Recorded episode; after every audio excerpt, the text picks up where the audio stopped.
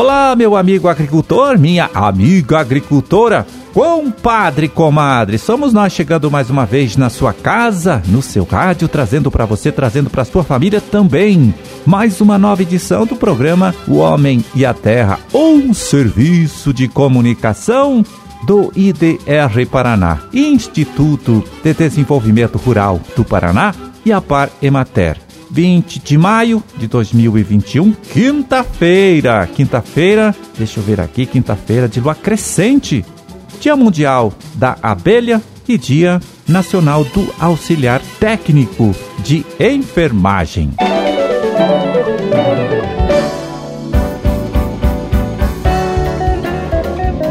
Bom, e 20 de maio também é a data, olha só, que se comemora a criação do Serviço Oficial de Assistência Técnica e Extensão Rural aqui do nosso estado. Foi em 1956, serviço que no início era prestado pelo ETA, Escritório Técnico de Agricultura, depois pela ACARPA, pela Imater e agora está a cargo então do IDR Paraná. Pois é, nesses 65 anos, sempre trabalhando ao lado das famílias de agricultores e em parceria com várias outras organizações, o Serviço Oficial de Extensão Rural, sem dúvida, contribuiu de forma decisiva para o desenvolvimento do espaço rural paranaense. Agora, nesse momento, então, quais são os novos e principais desafios que devem ser enfrentados e trabalhados por esta histórica instituição? Olha, quem responde essa dúvida aqui pra gente é o próprio presidente do IDR Paraná, o agrônomo Natalino Avance de Souza. Vamos ouvir. Neste 20 de maio, nós comemoramos o Dia da Extensão Rural no Paraná. A Extensão Rural do Paraná, ele teve um papel primordial na construção da melhor agricultura que o país tem. No entanto, o tempo vai passando, outras entidades de ATER entraram no cenário e a extensão precisa acompanhar um movimento de modernização no campo.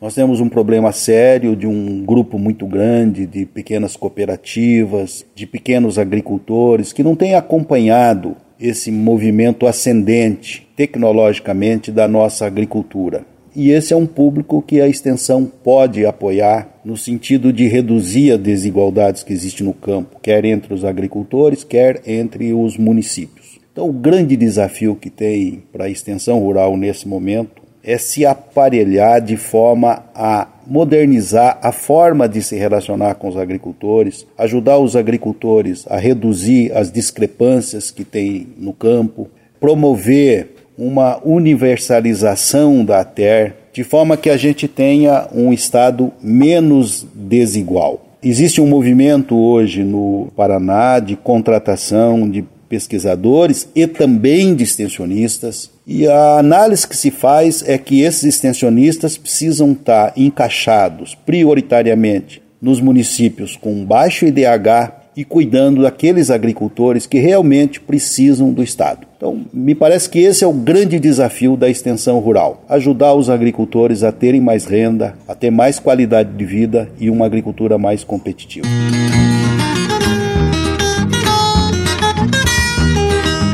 Olha só, está se aproximando aí o inverno, período crítico para todo criador de peixes, né? Primeiro porque nesta época diminui o consumo de peixes, né? De pescados pela população e, consequentemente, a indústria de abate também dá uma freada aí na sua atividade e passa a comprar menos. Depois temos o fato de que, neste período frio, os peixes que estão no viveiro têm um desempenho menor, crescem menos e têm maior possibilidade, maior probabilidade de ficarem doentes e morrerem até também. Então, quais devem ser os cuidados, as preocupações né, do criador diante de uma situação como essa? Olha, quem dá a resposta para esta nossa dúvida aqui é a engenheira de pesca Daiane Lenz, que trabalha no escritório do IDR Paraná de Santa Helena. Vamos ouvir a Daiane. Para auxiliar os psicultores nesse momento, eu deixo algumas orientações. Procure realizar os manejos antes da entrada do inverno, seja de biometria ou de despesca. Esteja sempre atento à previsão do tempo e realize as atividades nas semanas mais quentes. Evite submeter os animais a estresse imediatamente antes da chegada de frentes frias, lembrando que o pior para o peixe não é o frio em si, mas as variações bruscas de temperatura da água. Para manter a temperatura da água mais elevada, ligue os aeradores nos horários mais quentes do dia para uma homogeneização da temperatura e mistura das camadas de água. A entrada de água poderá ser fechada nas noites mais frias, para evitar a entrada de água de temperatura mais baixa assim como em dias chuvosos para evitar a entrada de enxurradas. A densidade de peixes estocada deve estar adequada ao tamanho do viveiro, quantidade de água disponível para renovação e aporte de oxigênio. Quem ainda não fez o povoamento da próxima safra, recomenda-se reduzir a densidade de estocagem e fazê-lo somente com juvenis acima de 20 gramas. Manter a qualidade de água é fundamental e o produtor deve realizar a análise de água e fazer a correção de alguns parâmetros. Se necessário, faça a correção principalmente da alcalinidade, que esse parâmetro é importante para manter a ciclagem dos compostos nitrogenados. Em relação à alimentação, evite desperdícios. A ração é o maior custo da produção de peixes. Forneça sempre a quantidade adequada em função da temperatura de água de cultivo. Quanto mais baixa a temperatura, menos o peixe irá comer. Cuidado com os alimentos alimentadores automáticos e observe sempre a saciedade e o comportamento dos peixes durante a alimentação. Mantenha os tratos de inverno ajustados ao movimento dos peixes. Em dias com baixas temperaturas, mantenha somente um trato e no período da tarde. Sobras de ração, além de prejuízo, causam deterioração da qualidade da água, que causa doença dos peixes. Em relação à sanidade,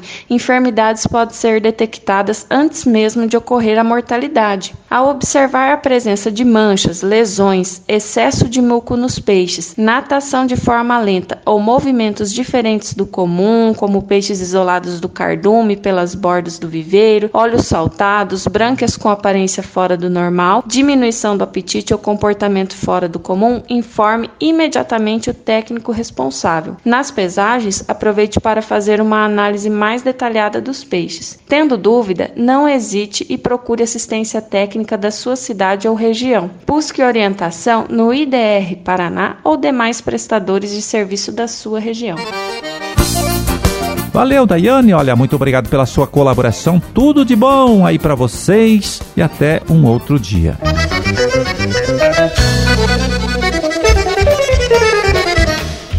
Bom, e agora vamos pegar aqui o relatório da SEASA desta última terça-feira, dia 18, para ver como ficaram os preços das principais hortaliças produzidas aqui em nosso estado nesta época do ano. Vamos lá, na Seasa de Maringá, pepino caipira, R$ 25,00 a caixa com 22 quilos, R$ 1,25 o quilo. Milho verde, R$ 3,50 a bandeja com 1 quilo. E pimentão pimentão verde, R$ 45,00 a caixa com 12 quilos, R$ 3,75 o quilo. Na Seasa de Londrina, vamos lá, alface crespa grande, R$ 15,00 a caixa com 9 unidades, R$ 1,66 cada alface. Tomate saladete, R$ 60,00 a caixa com 22 quilos, R$ 2,72 o quilo. E vagem, vagem macarrão, R$ 60,00 a caixa com 14 quilos, R$ 4,28 o quilo. Na Ceasa de Foz do Iguaçu, alface hidropônica, R$ 30,00 a caixa com 15 unidades, R$ 2,00 cada uma. Aipim, ou mandioca de mesa, de primeira, R$ 40,00 a caixa com 25 quilos, R$ 1,60 o quilo. E batata doce, de primeira, R$ 42,00 a caixa com 20 quilos, R$ 2,10 o quilo.